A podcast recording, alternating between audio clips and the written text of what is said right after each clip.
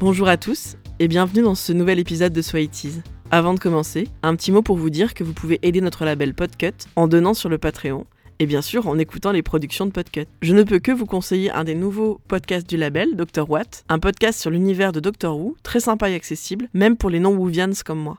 Allez maintenant, mettez vos legwarmers fluo, votre plus beau leggings brillant, on repart en enfance pour parler d'un film qui a marqué une génération, La Boom. Chez ma cousine Mélanie, qui a un poil plus vieille que moi de 2 ou 3 ans, il y avait quelque chose qui me fascinait. Un mur de cassettes vidéo à côté de la grande télévision. Un mur entier de films copiés sur le magnétoscope familial. Un mur entier de jaquettes tirées du magazine Télécassette, avec ce fond noir si particulier, les résumés, la fiche technique et les dessins réalistes sur la couverture. Le magazine Télécassette, devenu DVD7, a d'ailleurs disparu en 2004, et ça me rend assez triste. Je reste encore très attaché à cette esthétique de la cassette, cette capacité de stockage domestique. Surtout que chez ma cousine, il y avait tout un tas de chaînes. De cette maison, en banlieue de Grenoble, je me rappelle surtout de l'ombre douce, après les longues journées étouffantes de l'été, du canapé où on se voterait après les baignades au lac, et de cette télévision, et de ce mur. Ce mur où, dans le coin en bas, peu accessible, il y avait des films érotiques, à la couverture encore un peu crue pour mes jeunes yeux.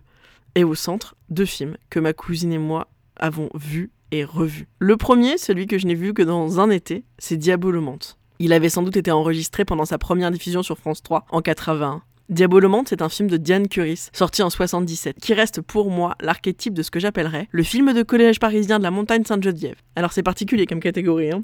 La liste est courte, on y retrouve euh, Diabolomante, La Boom, La Boom 2, L'étudiante et éventuellement LOL pour les années 2010. C'est ce genre de film qui ont nourri mon imaginaire de jeune fille de province. Diabolomante, c'est l'histoire de deux adolescentes dans les années 60. L'histoire d'Anna et de Frédéric, des garçons, des règles et des cigarettes. De ce film-là, il ne me reste que la chanson titre d'Yves Simon.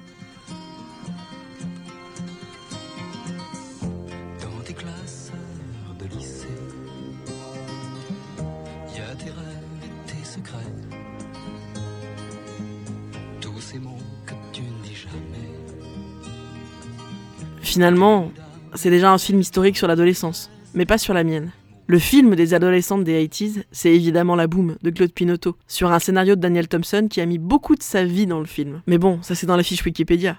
La Boom, et par La Boom j'entends La Boom, La Boom 2 et l'étudiante, je n'ai fait des études supérieures que pour travailler à la bibliothèque Sainte-Geneviève comme Sophie Marceau. Donc ces films, je les ai vus et revus. Je les regarde encore à 30 ans passés. Je passe toujours Dreams Are My Reality dans mes soirées. Une chanson de Vladimir Kosma par ailleurs. Et je danse toujours dessus en tendant les bras au maximum pour pas toucher mon partenaire parce que bon, c'est comme dans le film.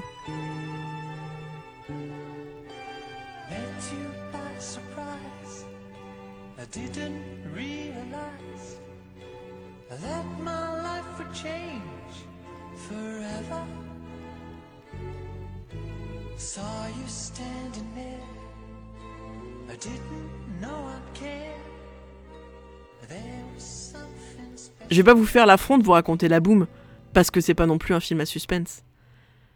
Mais finalement, La Boom, c'est le film des regrets.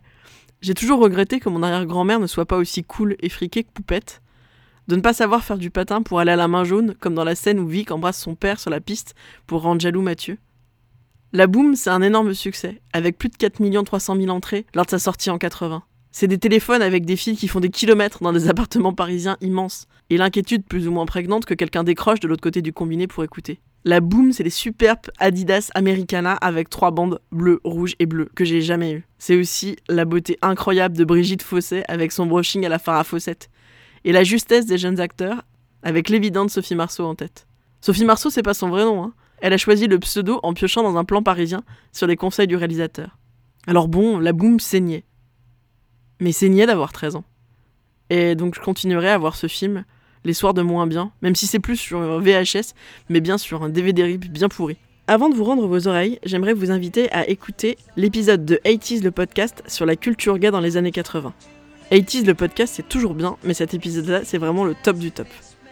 Des bisous et à très bientôt. Et n'oubliez pas, c'est compliqué d'embrasser quelqu'un avec un appareil dentaire quand on en a soi-même un.